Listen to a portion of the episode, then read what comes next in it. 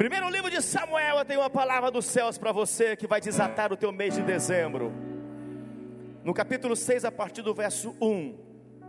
Tomou, tornou Davi a juntar todos os escolhidos de Israel em número de 30 mil.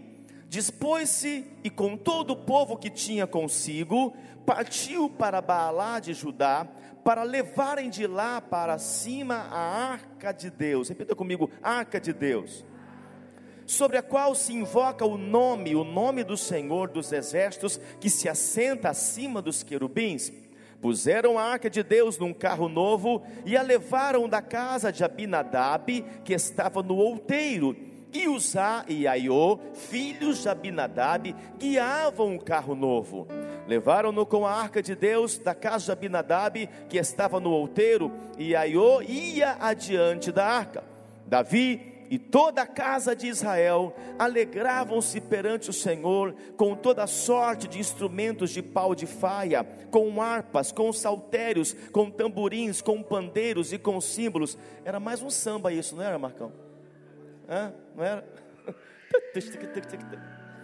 E ele continua: Quando chegaram à eira de Nacon, estendeu Uzá a mão à arca de Deus e a segurou, porque os bois tropeçaram. Então a ira do Senhor se acendeu contra Uzá, e Deus o feriu ali por esta irreverência, e morreu ali junto à arca de Deus. Desgostou-se Davi, porque o Senhor irrompera contra Uzá, e chamou aquele lugar Pérez Uzá até o dia de hoje. Temeu Davi ao Senhor naquele dia e disse: Como virá a minha arca do Senhor? Não quis Davi retirar-se para junto de si a arca do Senhor. Repito, não quis Davi retirar para junto de si a arca do Senhor para a cidade de Davi, mas a fez levar à casa de Obed-edom, o geteu ficou a arca do Senhor em casa de Obed-Edom, o geteu, quantos meses? Três meses, e o Senhor o abençoou e toda a sua casa. Agora, Êxodo 33, 12: Disse Moisés ao Senhor: Tu me dizes, faz subir este povo, porém não me deste saber a quem has de enviar comigo, contudo disseste: Conheço-te pelo teu nome também achaste graça aos meus olhos. Agora, pois, se achei graça aos teus olhos, rogo-te que me faça saber deste momento o teu caminho, para que eu te conheça e ache graça aos teus olhos. E considera que essa nação é teu povo. Diga aleluia. Respondeu-lhe: A minha presença irá contigo e eu te darei descanso. Então lhe disse Moisés: Se a tua presença não vai comigo, não nos faça subir neste lugar. Pai, nós dobramos o nosso coração diante da soberania e autoridade da tua palavra curvamos a nossa mente diante da verdade absoluta que está no Senhor. Nos humilhamos nessa hora porque sabemos que somente o Senhor é dono e tem poder sobre todas as coisas.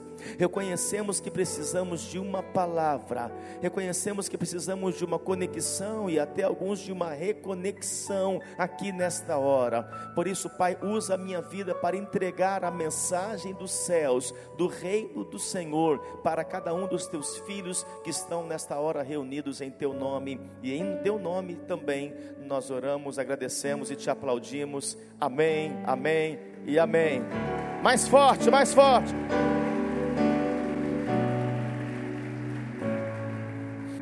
Quando Deus mandou Moisés construir a arca da presença, ele liberou uma palavra dizendo que era uma, seria uma representação da presença dele com Moisés.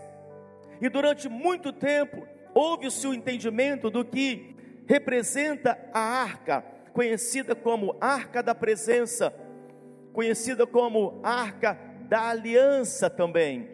E esta arca, ela por onde ela passava, onde ela entrava, porque é uma representação de Deus, e entenda que sempre Deus usou o físico para materializar o espiritual. E com isso te dá uma frase para você aprender.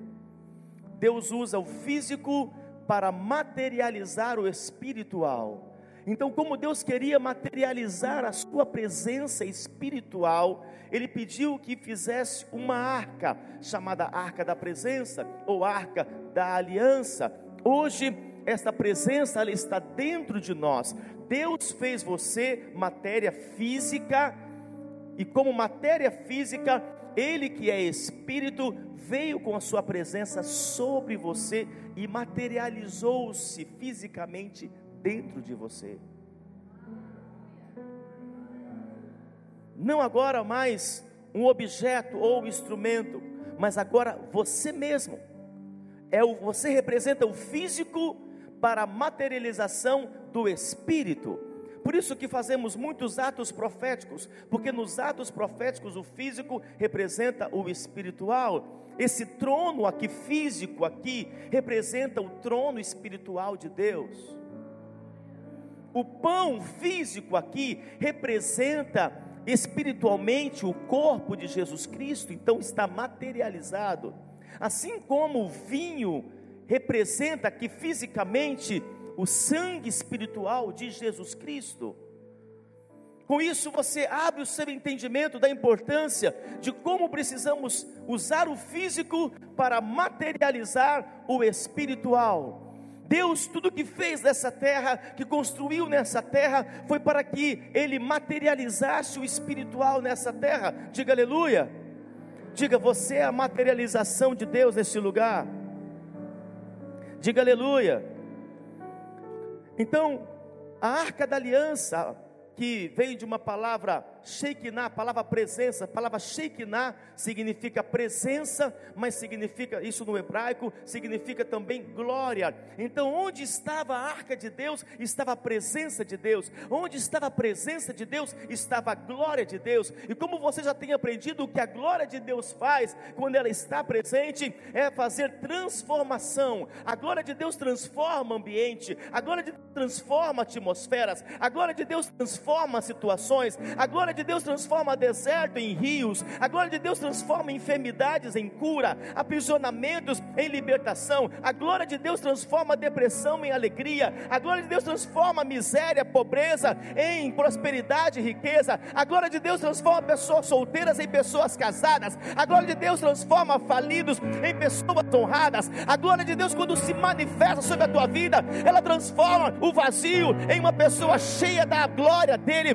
quando a glória de Deus se se manifesta, ela vem para trazer transformação. A glória de Deus, quando vem, ela vem para materializar-se dentro de ti. E sabe o que está acontecendo agora? A glória de Deus está sendo liberada pela palavra, ela está entrando em você, transformando a sua mente, transformando as suas emoções, curando toda enfermidade do físico, porque está escrito: Ele enviou a palavra que curou de toda enfermidade. A glória de Deus está te visitando agora, está quebrando os estigmas, está quebrando maldições, a glória de Deus está quebrando sentenças diabólicas, a glória de Deus vem e libera decretos apostólicos, libera bênçãos sobre a sua vida, receba a glória de Deus, a arca, a presença de Deus na tua vida, agora, se você concorda, receba com amém.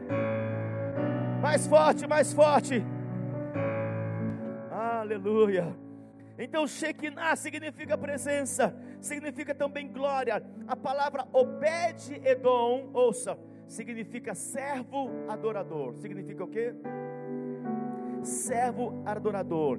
Obed-Edom, ele era de Gate, do mesmo lugar de Golias. Então, entenda que a presença de Deus, ela se manifesta quando ela encontra homens e mulheres que realmente estão dispostos a valorizar essa presença. Repita comigo: valorizar a presença. Não adianta ter a arca, não adianta ter a presença e não ter comunhão com ela. Não adianta ter a arca, ter a presença e você não ter compromisso com ela, não ser comprometido com ela. Quando a presença vem, quando a glória vem, o que Deus exige de nós é compromisso, envolvimento, comprometimento. Eu quero te fazer uma pergunta: você está envolvido com a glória, com a presença? Você está comprometido com a glória, com a presença? Porque isso faz diferença. Nós lemos que a arca, que era um símbolo da presença, onde estava a arca, que tremendo isso, já imaginou? E imagine ali também, amor, as, as, as guerras que eram travadas, porque o rei que tinha a arca, Deus estava com ele. O rei que conseguia levar essa arca, a glória estava com ele. Sabe o que é? Se nós pudéssemos carregar, cada um de nós carregar essa arca, tivesse que carregar fisicamente, porque naquela época, se a arca não estivesse num ambiente como esse, Deus não estava ali.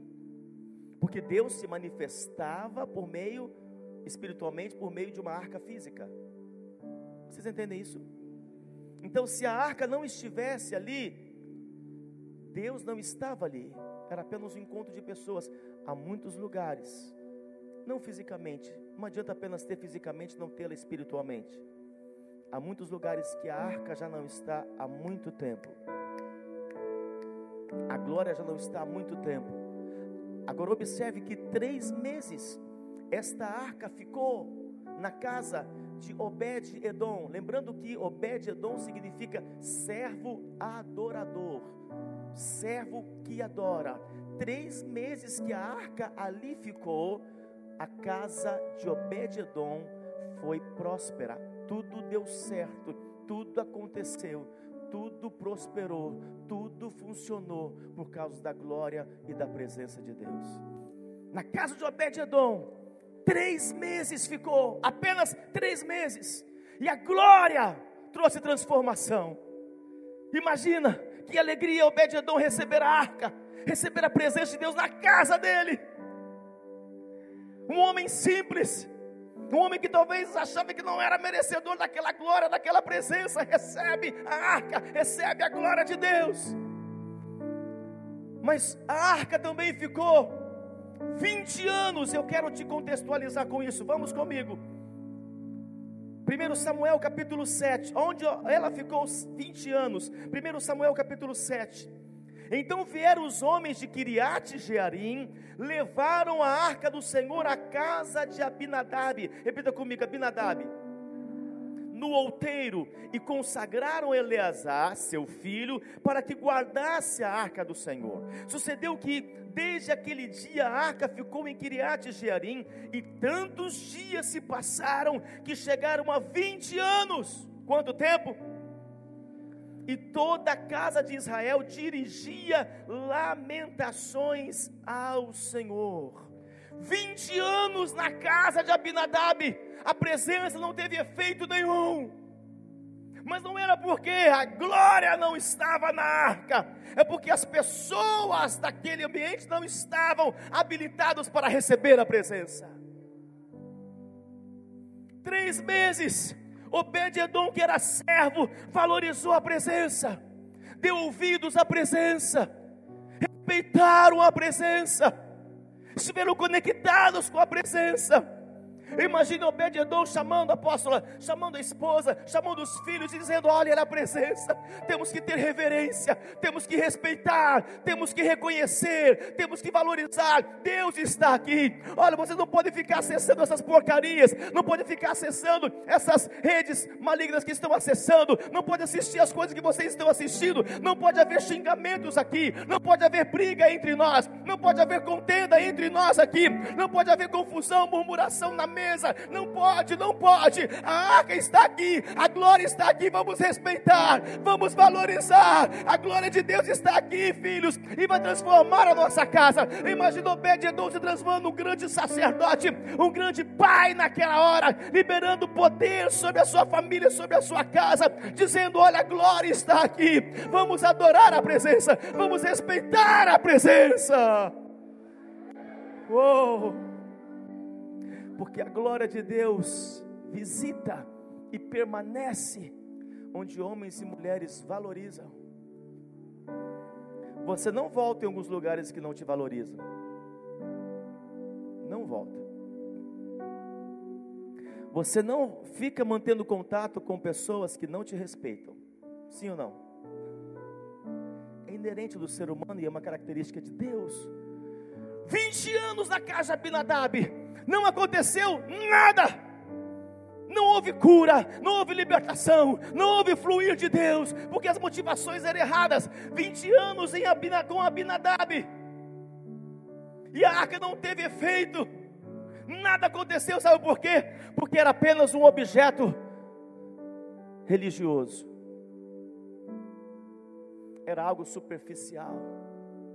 Aonde a religiosidade está, a glória de Deus não pode permanecer.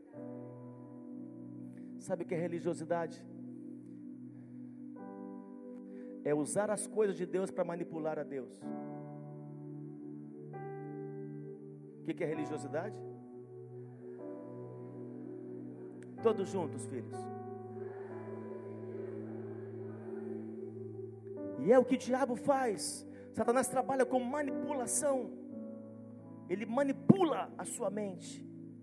Ele usa dos sofismas, ele pega um fundamento que é verdade, manipula e você passa a acreditar, porque a raiz é até uma verdade, mas no final acaba em mentira. 20 anos da casa Abinadab era apenas um amuleto. Como muitas vezes você abre a sua Bíblia lá na sua casa, em Salmo 91, e deixa aberto. Como se o demônio fosse ler, né? Aquele que habita no esconderijo, não vão ficar aqui não, ó.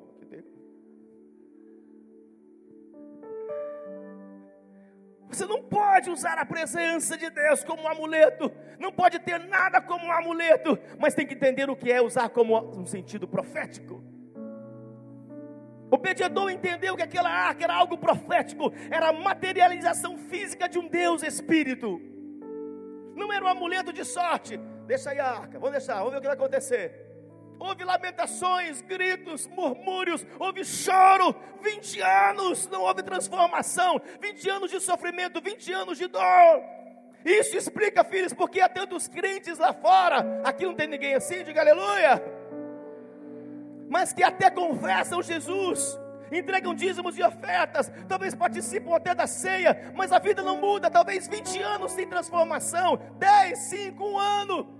E ainda, Senhor, mas eu fui hoje na reunião, cumpri meu ritual ali, eu entreguei meu dízimo, eu fui todo domingo, eu estou lá, todo domingo eu estou lá. Isso é religiosidade. Você tem que entender por que você está aqui e para que você está aqui. Tem que entender o sentido profético. Porque a arca agora está dentro de você. Ei, essa é uma boa notícia. Eu disse que a arca está dentro de você.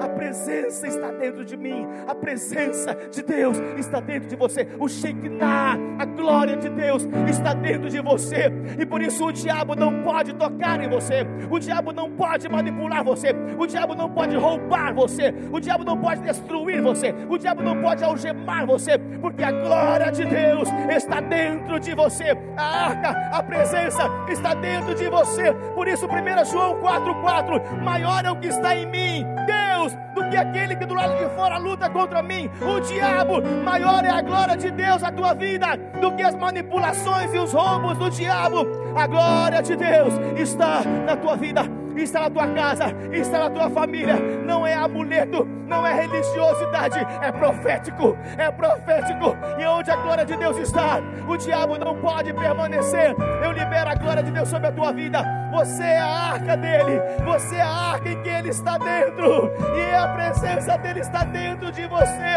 Um Deus físico, espiritual, desculpe, se manifestando no físico. Ele é espírito manifestado, materializado no meu físico que é você. Então ouça, Deus está dentro de você pelo Espírito para fazer milagres, para fazer proezas, para fazer maravilhas, para operar com sinais. Se você recebe esse decreto, se expresse.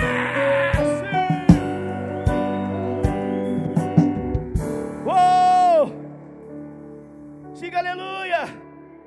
Diga glória a Deus!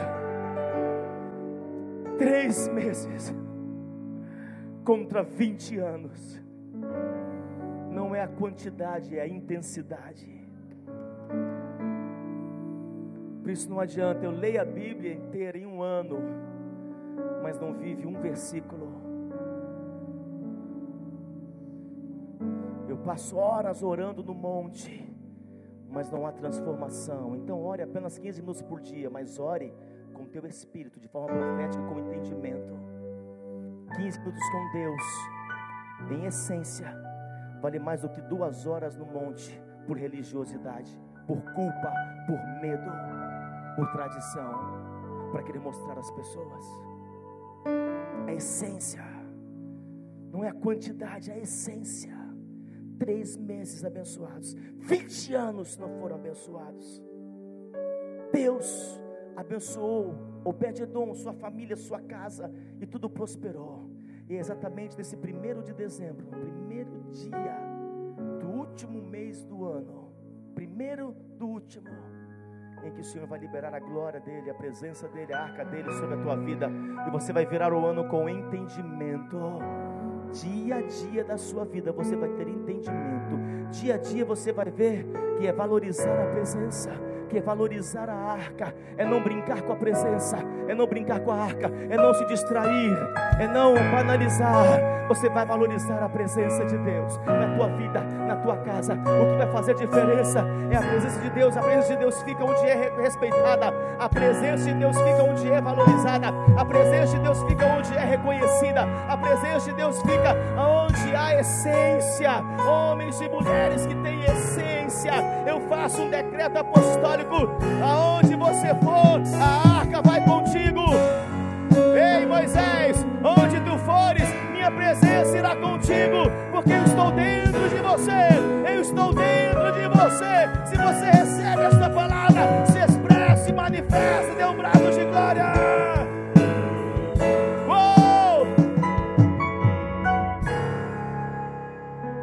Antes era algo externo, mas agora algo interno a arca em mim, esperança da glória. E para você viver essa prosperidade, a, a palavra ali que, em que diz que e Deus abençoou, significa Deus prosperou, e não é apenas no aspecto financeiro, é que Deus fez com que tudo fluísse, tudo, tudo acontecesse. A presença de Deus estava sobre Obed-Edom. Eu quero dar algumas chaves para vocês para que a presença ande com vocês a partir desse mês de dezembro. O Senhor vai abençoar sobremaneira o teu mês de dezembro. E você vai ter uma virada profética na presença dEle. Na presença dEle. Não é jargão, é profético. E tem que entrar no seu entendimento. Se você entender, as coisas vão fluir. Em primeiro lugar, sabe aonde a presença de Deus fica? Sabe onde a arca de Deus permanece? Sabe onde ela se sente à vontade, onde ela gosta de ficar? Primeiro, no coração de homens e mulheres que desejam mais para a casa de Deus do que para as suas próprias casas. No coração de homens e mulheres que desejam mais para a casa dele do que para a sua própria casa. Segundo Samuel, capítulo de número 7. Vamos comigo, segundo Samuel 7. Sucedeu que, habitando o rei Davi em sua própria casa, tendo-lhe o Senhor dado descanso de todos os seus inimigos em redor, disse o rei ao profeta Natã: Olha, eu moro em casa de cedros e a arca de Deus se acha numa tenda. Disse Natã: Quem era Natã? O profeta. Então, disse aqui a profetisa Mila. Disse aqui a profetisa Elisângela. Cadê os profetas? Diz aqui profetiza Dani. Cadê os profetas? Diz aqui profetiza Nilmara. Cadê os profetas? Profetiza Luene. Profetiza Iara. Profeta Mateus. Disse o profeta Natan ao rei: Vai, faze tudo quanto está no teu coração, porque o Senhor é contigo. O Senhor é. Davi disse: eu moro em casa de cedro. Ele diz aqui: E a arca de Deus se acha numa numa tenda. Ele disse: Está errado. Eu moro num grande palácio. Eu moro numa grande mansão. Eu moro num lugar tão bom. E a arca está numa tenda. Não. E o profeta, porque Deus já havia colocado no coração dele e o profeta chega e confirma e disse: Davi, faça conforme tudo que está no teu coração, porque o que está em teu coração foi o próprio Deus que colocou. Davi inverteu, Davi foi o único que conseguiu discernir. Ei, tudo primeiro tem que ser para Ele. Eu tenho que voltar o meu coração para o reino dele, não para o meu reino. O melhor tem que ser para ele, não tem que ser para mim. Tudo tem que ser por ele e para ele. Por isso, houve até um testemunho aqui de um desses dias.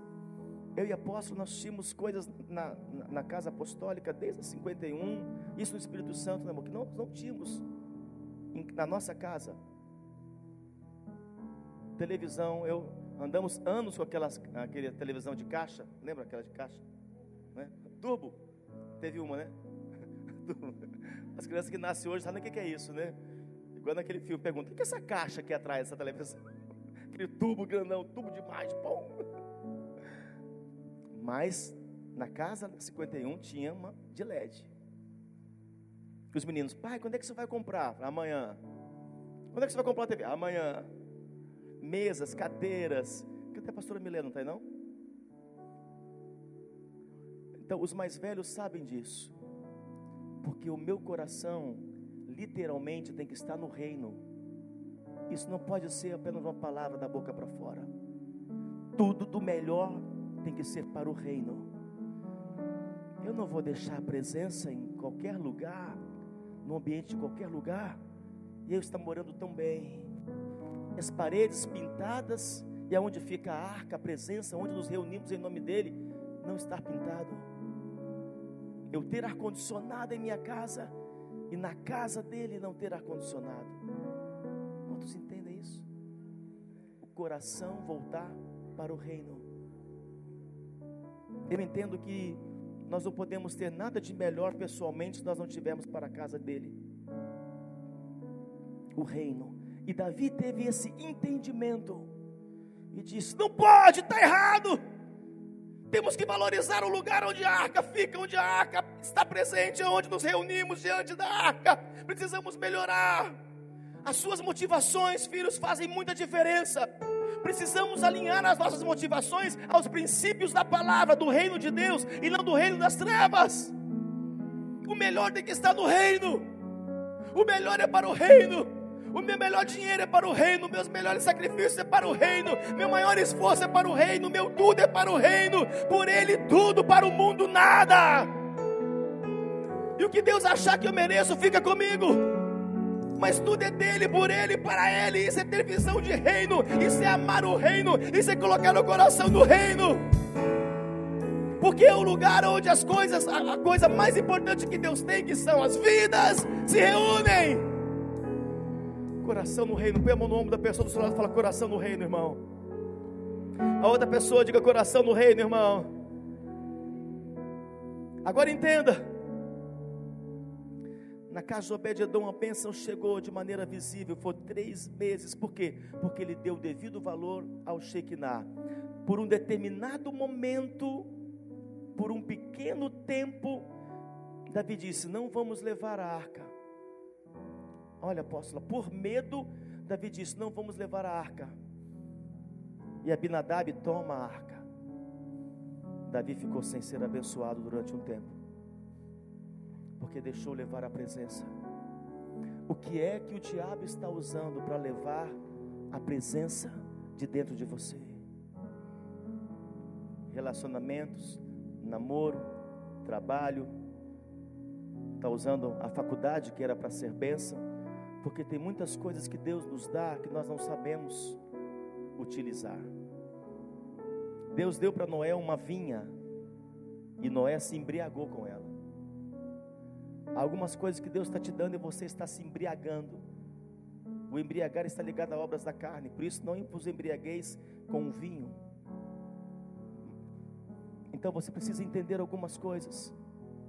O que é que está roubando a glória, a intensidade da presença de Deus de você, que está fazendo com que você fique desconectado, com que você se esfrie o diabo sempre vai usar situações, coisas, circunstâncias para arrancar a arca de dentro de você.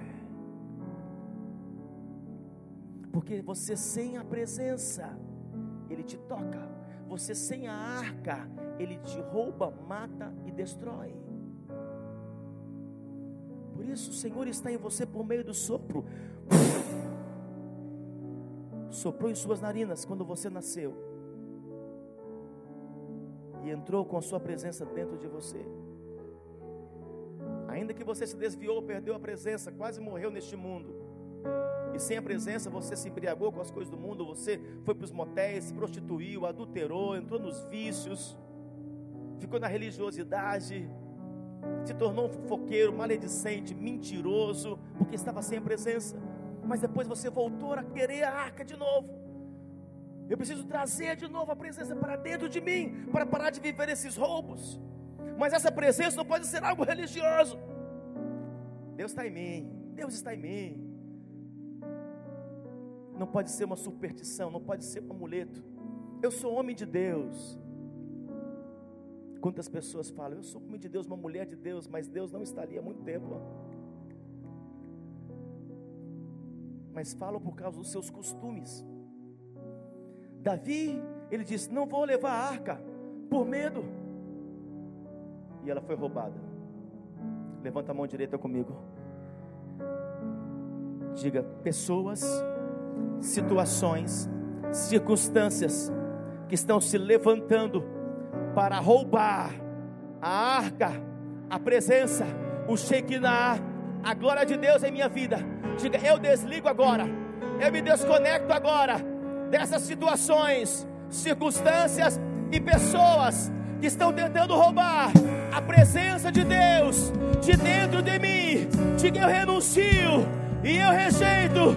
Diga, Deus Deus, de Davi, de Obed-Edom, eu não abro mão da glória, do Shekinah,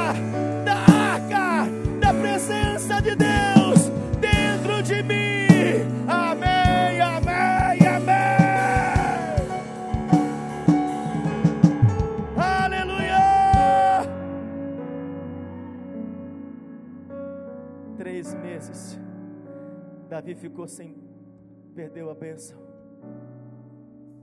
Chega de perder as bênçãos. Chega de perder o que Deus tem para você.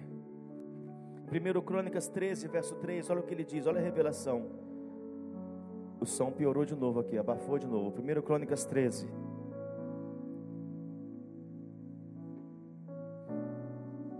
Primeiro Crônicas 13, 3. Tornemos a trazer para nós a arca do nosso Deus, porque nos dias de Saul não valemos dela, não valorizamos ela. Sabe quando começa a prosperidade em sua vida? Quando eu falo prosperidade é em todas as áreas, não conecte apenas a, a finanças, amém? Amém? Sabe quando começou a prosperidade de Davi? Sabe quando que é que começa a prosperidade na sua vida? Quando você tem o discernimento do que realmente te fará prosperar. Davi entendeu. No tempo de Saul nós perdemos. No tempo de Saul perdemos homens, perdemos mulheres, perdemos famílias, perdemos gado, perdemos dinheiro, nós perdemos tudo. Tornemos agora a trazer para nós o que? A arca. Ei, Davi, beijo para ti tornemos a trazer.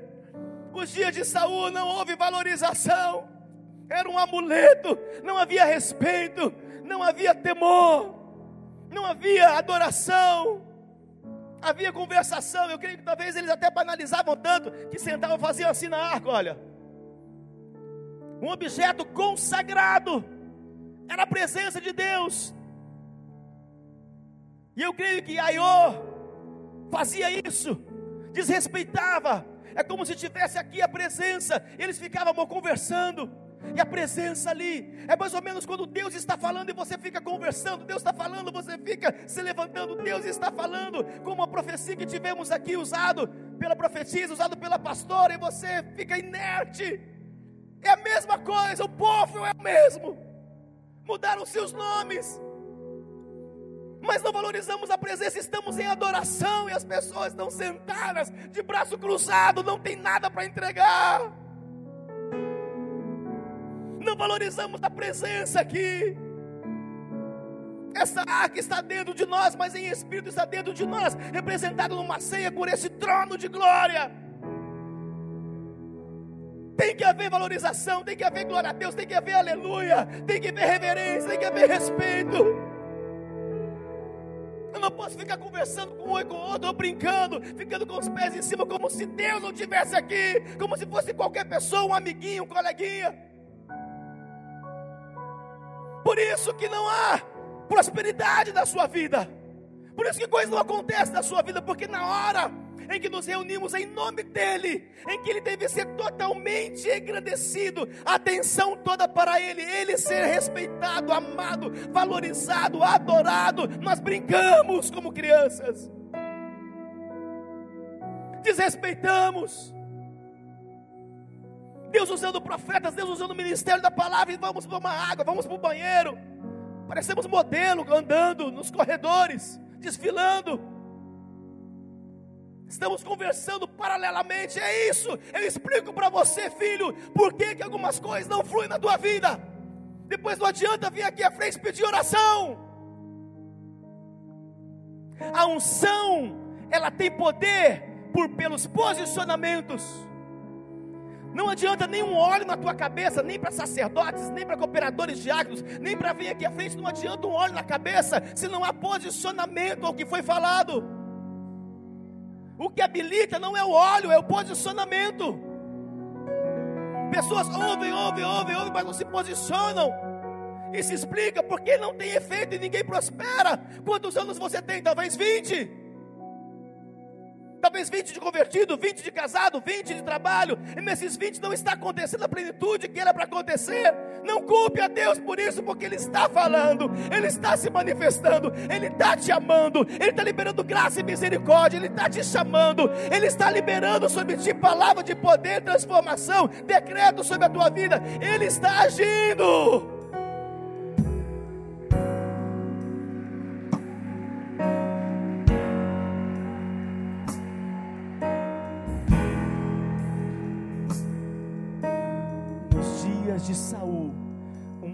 Sacerdote e um rei ímpio, que fez o que foi mal diante de Deus, nós não nos valemos dela.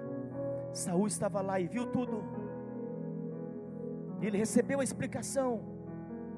Porque perdeu exércitos, pessoas.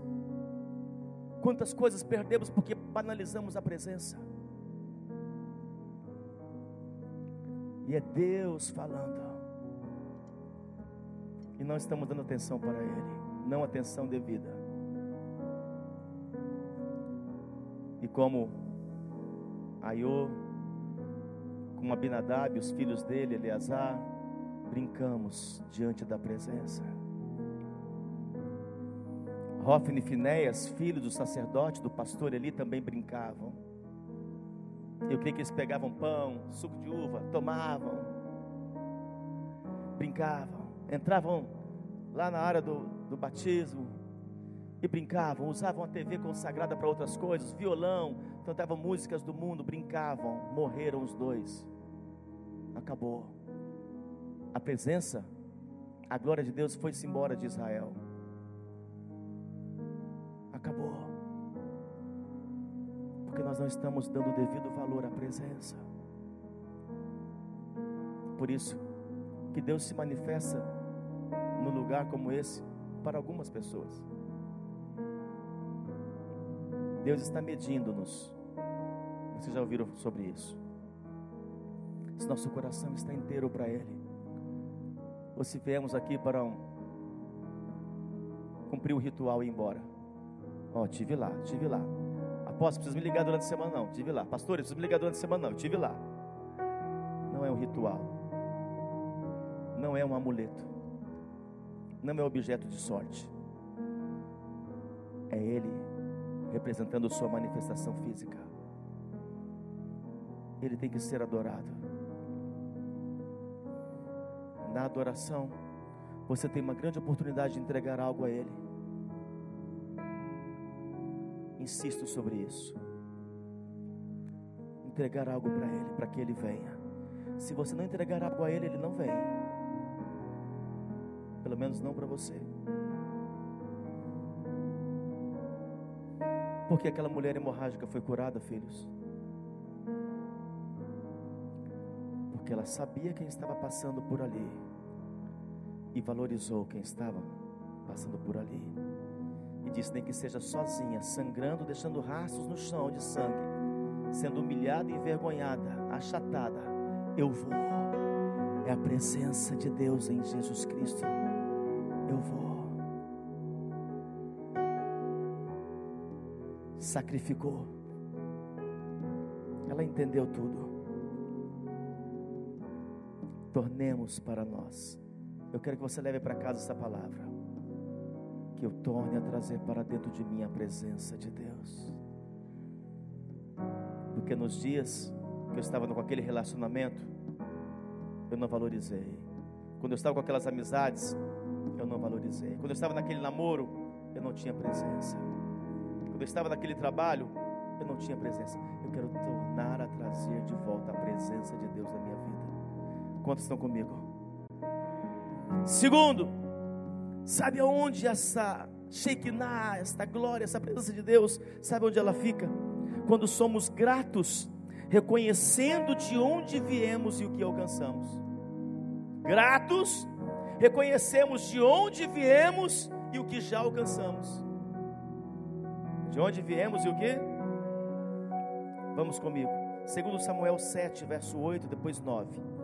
Agora, pois assim dirás ao meu servo Davi: Assim diz o Senhor dos Exércitos: Tomei-te da malhada, de detrás das ovelhas, para que fosses príncipe sobre o meu povo, sobre Israel, e fui contigo por onde quer que andaste, eliminei os teus inimigos, diga aleluia, e fiz grande o teu nome, como são os grandes da terra. 16 porém a tua casa e o teu reino serão firmados para sempre diante de ti, teu trono será estabelecido para sempre. Verso 18: Então entrou o rei Davi na casa do Senhor, ficou perante ele e disse: Quem sou eu, Senhor Deus? E qual é a minha casa para que me tenhas trazido aqui? Tenhas trazido aqui.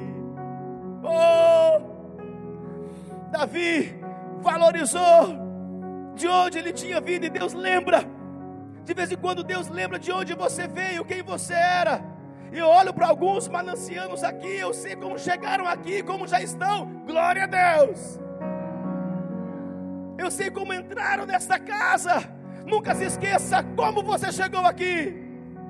Nunca se esqueça o que Deus fez na sua vida.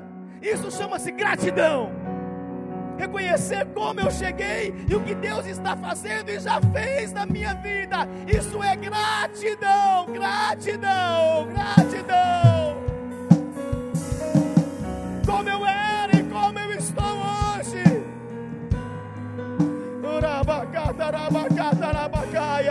É uma ótima oportunidade para você semear assim uma semente de gratidão você era, onde você estava, com quem você estava, o que você fez e como você está hoje. O que Deus fez com você. Olha, Davi, nunca se esqueça, filho. Eu te tirei de trás das malhadas. Você tirava carrapicho de ovelha. Eu fiz você um príncipe sobre o meu povo. Nunca se esqueça, Davi cinco ministérios. Nunca se esqueçam de onde vocês vieram, quem vocês eram, onde vocês estavam. Não sejam ingratos ao óleo que foi derramado sobre vossas cabeças. A ingratidão é um demônio que possui o coração de pessoas vazias. Nunca se esqueçam. Deus vos lembra com amor para que não se percam. Te tirei de trás das malhadas. Quem era tu, Davi? E ouça. Sabe por que Deus é especialista em pegar pessoas que não são para fazer os que são? Para que as pessoas amem-o para sempre, sejam fiéis para sempre e guardem humildade em seu coração. Não se perca em seu coração, Davi. Nunca se esqueça quem você era catador de carrapicho de ovelha, pequenino, sem estrutura, sem entendimento, sem reconhecimento. não tinha unção, não tinha óleo. Se não fosse eu, Davi, na sua vida, levantando o sacerdote Samuel, onde você estaria, Davi? A presença de Deus, filhos, ela permanece. A glória de Deus permanece. Tem pessoas que mantêm a gratidão para sempre, que sabem de onde vieram. Nunca passa em minha cabeça quebrar a aliança. Nunca passa aqui em meu coração abandonar o Senhor pelo que Ele já fez por mim. Era para eu estar hoje sozinho, talvez mendigando. Talvez como foi o meu pai, um beberrão no mundo, era para eu ser essa pessoa. Um zero, um nada, era para eu ser essa pessoa. Porque eu não tinha nada, medo, tímido, sem dinheiro. Morando num lugar terrível na época não era nada, nada, nada, não era nada, nada. Quem sou eu para questionar a Deus? Quem sou eu para quebrar com esta visão? Quem sou eu que não habite um milímetro de gratidão no meu coração? E Ele me fez como príncipe. Ainda que não faça mais nada por mim, Ele já fez. E eu já estou salvo. Gratidão. Davi. Por isso que é difícil um rico entrar no reino. Porque ele já vai na força do seu braço. Eu, quando eu cheguei já tinha muito dinheiro, muita posse, estava muito bem. Quantos estão entendendo o que eu estou falando? E todos vocês têm uma história. E há muito para fazer ainda. Há muito para Deus fazer em minha vida ainda de onde Deus te tirou. Olha onde você está. Talvez não está como você queria, mas já está como Deus quer. E de glória em glória Ele vai te transformando numa pessoa melhor, num filho melhor, num pai, numa mãe, num casal melhor. De dia em dia a arca vai te transformando. A arca dentro de você te transforma. Meu Deus, eu posso contar a história de todos vocês aqui vocês. É muita gratidão. É muita gratidão. Terceiro, sabe onde a arca fica? Não pode ser apenas uma visitação, ela quer permanecer. Sabe onde a arca de Deus fica? Permanece. Em homens e mulheres que pagam um preço por esta presença. Essa presença tem um preço. Homens e mulheres que pagam um preço. Segundo Samuel 24, 24, vou acelerar.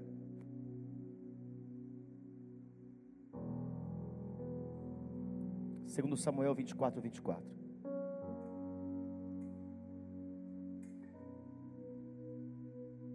Acharam? Porém o rei disse a Araúna: Não, mas eu te comprarei pelo devido preço porque não oferecerei ao Senhor meu Deus holocaustos que não me custem nada. Olha o coração de quem tinha presença. Assim Davi comprou a eira e pelos bois pagou 50 ciclos de prata. Davi sempre sacrificou para ter a presença. Sempre sacrificou para ter o Shekinah. Sempre sacrificou para ter a glória. Foi ele com este coração, e por isso foi chamado homem segundo o coração de Deus. Foi ele que fez o que há anos ninguém fez, trouxe a presença de Deus, mas tinha um preço. A arca de Deus permanece a homens e mulheres que estão dispostos a sacrificar suas próprias vidas,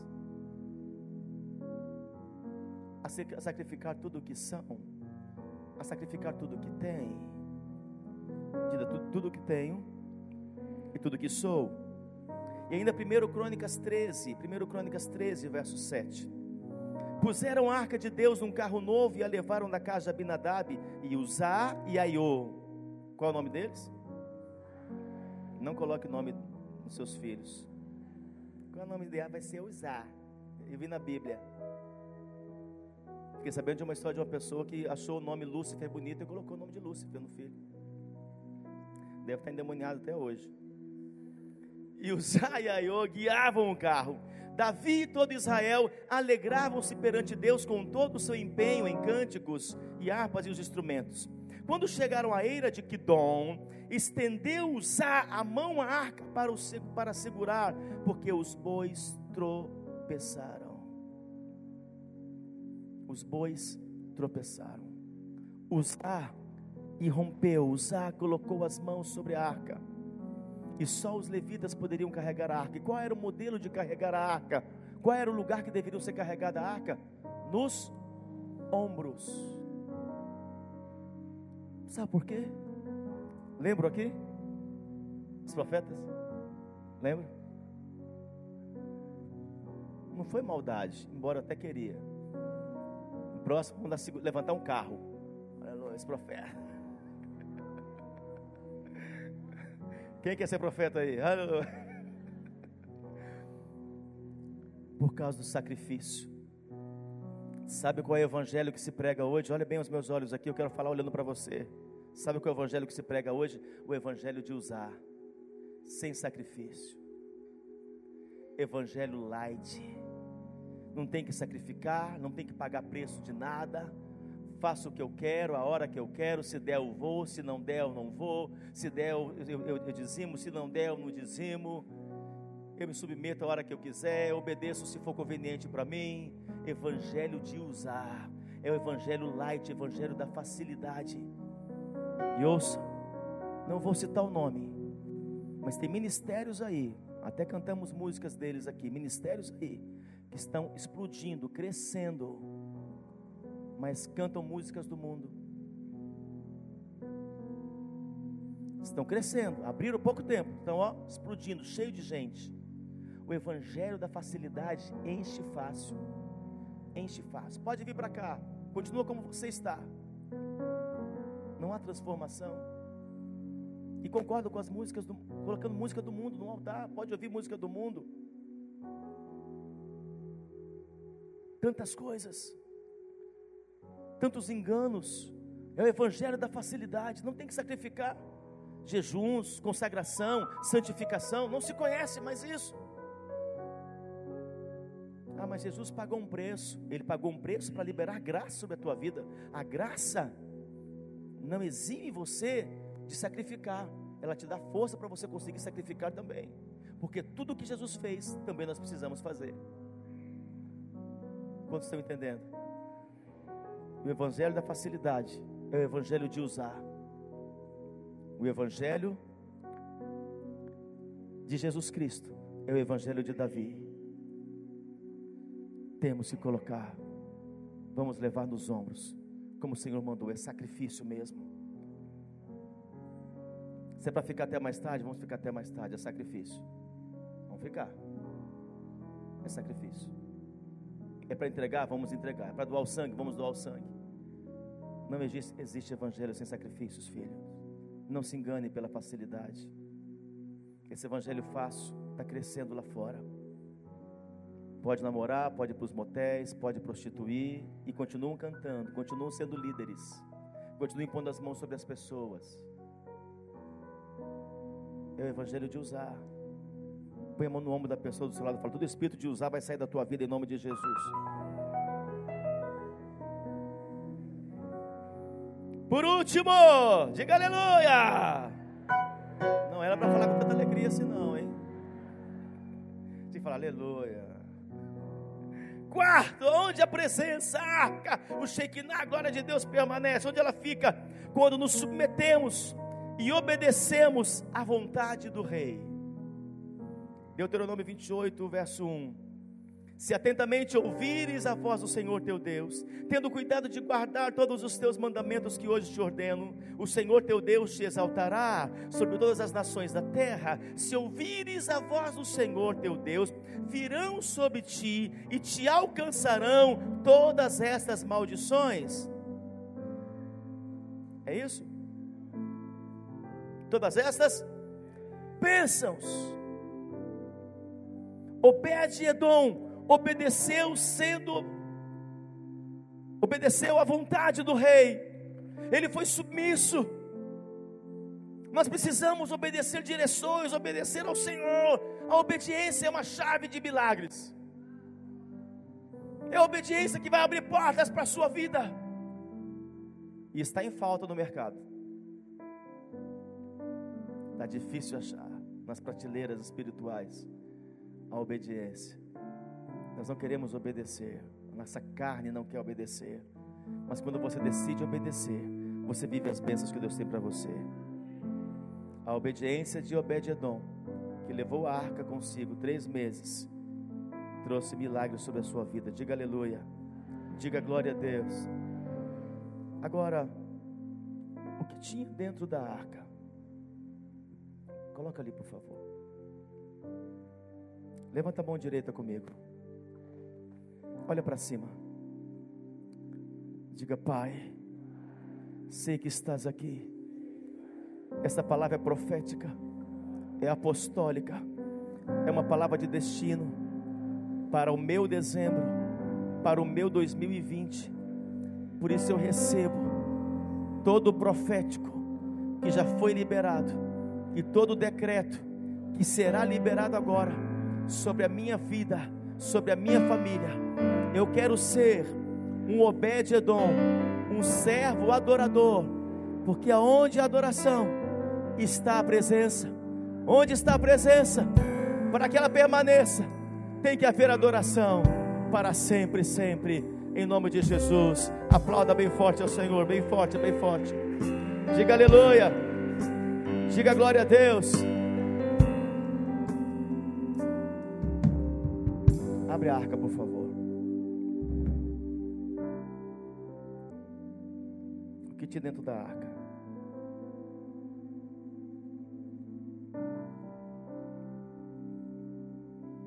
Ouro. Toda a arca era revestida de ouro, porque significava a riqueza de Deus sobre o seu povo. Ouro é símbolo de riqueza. Quando a presença de Deus está, é liberado riqueza e eu faço um decreto apostólico sobre a tua vida. Se a arca está em você, é liberado o poder de riqueza sobre a tua vida. Por isso que o diabo tenta arrancar a presença se ele arrancar a presença, ele te empobrece, te deixa miserável, falido, um mendigo. Esta hora é quebrado o poder do diabo na tua vida. Eu libero a arca dentro de você, a presença dentro de você. Eu libero riqueza, eu libero ouro. Eu não sei se você está entendendo. Eu libero ouro, eu libero ouro, ouro, ouro. A riqueza de Deus, a riqueza de Deus sobre a tua vida, que também representa a natureza dele. Natureza, a riqueza de Deus sobre a tua vida nesta hora. Você vai passar dezembro de 2020 rico com as riquezas de Deus na tua vida, em nome de Jesus. Se você crê, aplauda bem forte ao Senhor. Pode ficar em pé, filho, pode ficar em pé. Diga aleluia. O que tinha na arca? A vara que floresceu. Sabe o que significa?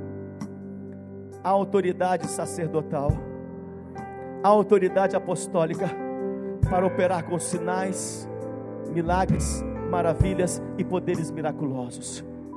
Tinha ouro dentro da arca, mas tinha vara. Eu libero sobre ti e inauguro um tempo de sinais, milagres e poderes miraculosos eu estou liberando sobre a tua vida sinais, milagres e poderes miraculosos. Você será marcado com sinais, milagres, prodígios e poderes miraculosos. E você vai marcar as pessoas com sinais, milagres, prodígios e poderes miraculosos. A vara apostólica, a vara sacerdotal está sobre a sua vida. Se você crer, se expressa em nome de Jesus. Diga glória a Deus. Terceiro elemento que estava dentro da arca está dentro de você o maná. O maná que sustenta provisão. Fala da, do pão, da uva, do leite, do mel. O decreto que faço nesta hora é que jamais faltará provisão na sua vida, jamais faltará sustento você será provido, não é por causa do seu trabalho, não é apenas pelo teu sacrifício, é pelo sacrifício dele, é por causa dele, é porque ele está dentro de você, filha, filho. A presença de Deus supre, a presença de Deus nutre, a presença de Deus alimenta, a presença de Deus sustenta. Eu te envio para viver o suprimento apostólico e sobrenatural, nada te faltará, em nome de Jesus. Diga glória a Deus. Quarto elemento dentro da arca, as tábuas da lei.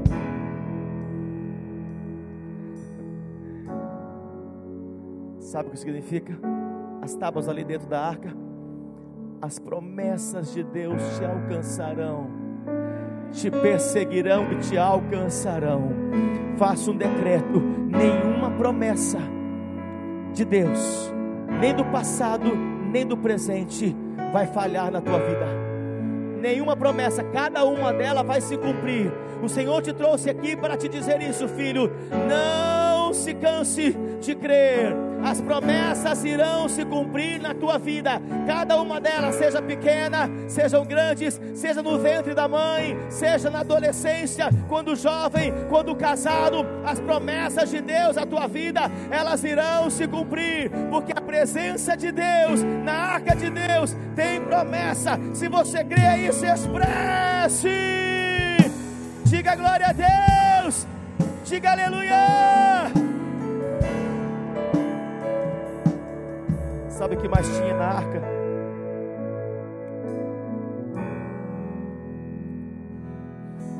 Os querubins da glória, os guardiães da glória. O Senhor quer guardar a glória dele na sua vida. Os anjos trabalham dia e noite para que esta glória não seja roubada de você. Os anjos batalham com demônios para que eles não roubem a glória de dentro de você. Os anjos trabalham dia e noite, filhos. Por isso que nessa batalha os anjos não perdem. Mas apóstolo, por que a arca então às vezes é roubada da minha vida e eu perco as batalhas? Por causa da sua mente por causa da sua carne. E aí os anjos não podem interferir, mas as guerras espirituais eles interferem. Eu quero decretar que a tua a glória, a arca de Deus, a tua vida está protegida, está guardada.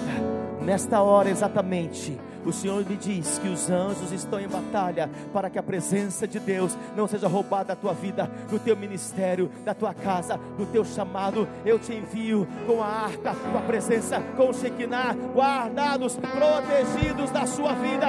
Onde você for, irá a arca, irá a presença, irão os anjos do Senhor. Se você crê, dá um brado de glória. Diga aleluia. Glória a Deus. Diga amém. 1 Crônicas 15, 24. Eu encerro com isso. Olha o que a presença de Deus vai trazer para você.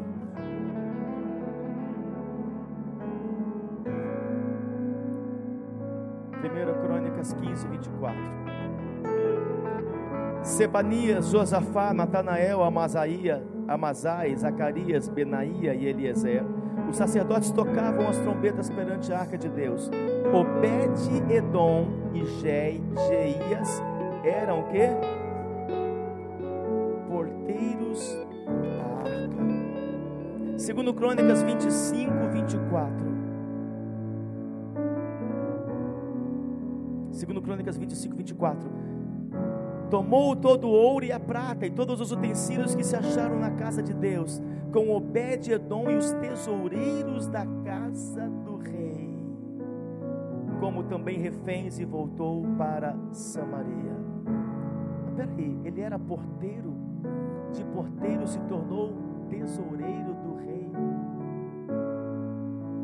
tesoureiro do santuário, dos tesouros da casa do rei de um porteiro, aquele que guardava o homem de confiança.